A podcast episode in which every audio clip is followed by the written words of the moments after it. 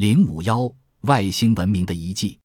一九二零年至一九二四年间，天文学家定期接收到来自火星的无线电信号。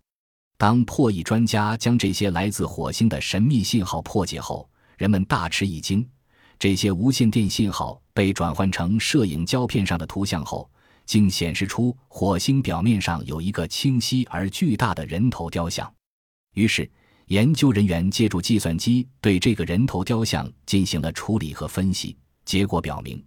火星上的这个人头雕像已有五十多万年的历史了。火星人面像电脑模拟图，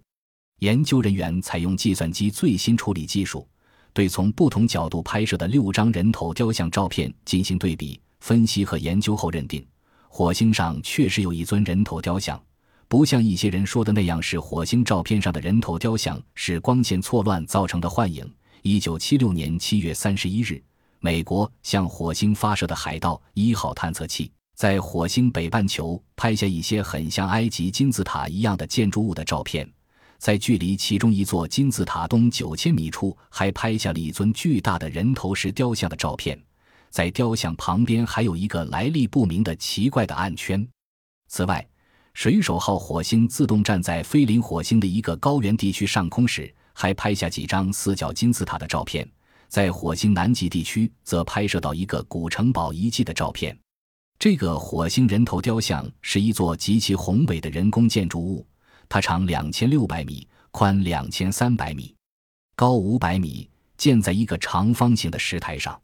从照片上不难看出，它很像一个戴着宇航头盔的航天员的头像，还雕有鼻子、左右对称的眼睛和嘴，嘴里还刻有牙齿一样的东西。然而，说是牙齿，却大得超乎想象。科学家们借助电脑放大技术，将这张人头雕像照片放大分析后发现。在人头雕像的眼睛里，还雕有精细的眼球和瞳孔，其眼睛内部的面积很大，能明显的分辨出刻有半球形的眼珠。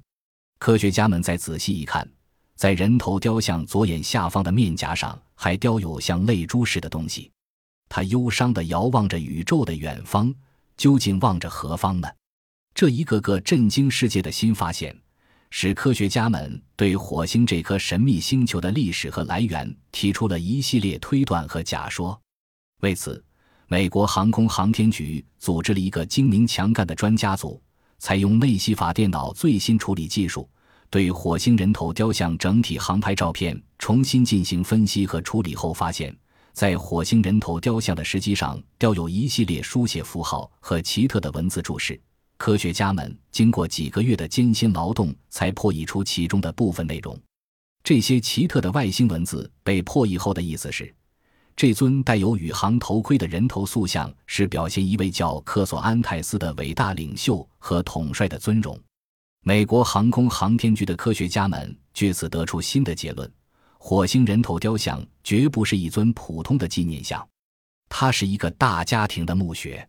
墓穴中肯定会安葬着克索安泰斯及其继承者们的遗体，还有价值连城的火星文化成就的遗产。于是，美国耗资一百九十六亿美元制造并发射了火星探路者号探测器。它于一九九六年十一月六日从美国卡纳维拉尔角发射升空，历经一百零五亿公里的艰辛跋涉，于一九九七年七月四日在火星上着陆。他把外来者号六轮遥控火星漫游车送上火星。外来者号火星漫游车除对火星岩石进行拍摄外，还分析和研究其化学成分，并将数据直接传回地球。无疑，它的另一个现实用途就是考察和研究火星人头雕像。外来者号火星漫游车能开进这个人头雕像，并对其绕行，以寻找和发现通向雕像内部的人口。必要时，火星车完全能独立凿洞开道，一旦发现人口，装有摄像机的火星车将长驱之人开进雕像内部的陵墓中，将墓中可能有的古代壁画、纪念物和外星人在那里的遗产全部拍下来。从火星探路者号发回的火星最新照片分析，火星地表状况十分酷似地球上的撒哈拉大沙漠，还发现昔日火星文明留下的城市废墟。智能生物活动留下的生活设施和某些奇特建筑，还有曾一度流水滔滔、星罗棋布的干涸河床。前不久，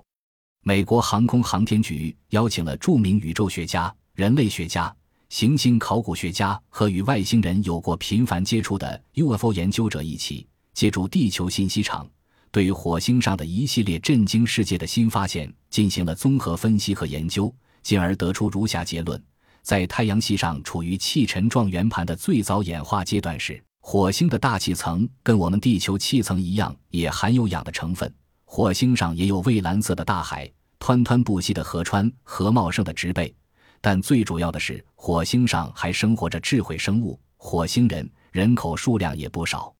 火星人也跟我们一样用肺呼吸，机体也是由蛋白质构成的。他们的生理器官形状和构造同我们相似。不过，火星人却是另外一类人种。他们的脸型与地球人不同，形状有些前凸，有点像狮子和肺蝠的脸型，颌骨较长，留着一种长至肩头或过肩的大背式发型，没有耳朵，也没有类似我们地球人的发音器官。不过，火星人之间借助传心术进行交往，他们的视觉器官跟我们的有所不同，其视野在比我们的视野更大的范围内移动。火星人的个头高达六米至八米，他们个个都是大力士，但缺乏耐力，身体素质存在很大缺陷，因此火星人对自然条件的变化相当敏感。火星人的航天运载技术十分发达，远远超出我们的现有水平。他们的巨大无比的宇宙飞船能遨游整个太阳系，他们的飞船飞起来像彗星那么快，可以飞抵其他星系。当时。火星人虽访问过地球，但对那时的地球毫无兴趣，所以火星人在地球上没留下任何关于自己的纪念碑。要知道，火星人是实用主义者，他们只建造那些具有实用价值且能发挥某种功效的设施。他们对自己在火星上的建筑也是这种态度，因此，火星上的建筑设施都具有多种功能。无论火星上的金字塔还是巨大的人头雕像都是如此。火星人选用最结实的天然岩石做建筑材料，以确保这些建筑设施的耐久性。无独有偶，一九五六年，美国天文学家理查森宣称曾经接收到了来自云层下的金星表面的雷达反射波，并且发现金星十分缓慢地以与地球旋转方向相反的方向顺时针方向在旋转。同年。一个天文学家小组也接收到来自金星的无线电波，他们惊奇地发现，这些波的强度竟与某个原先设想应比金星更热的星体发出的波的强度相等。一九六二年十二月十四日，美国金星探测器水手二号从金星旁的空间经过，探测到金星的无线电波，证实了早先的报道。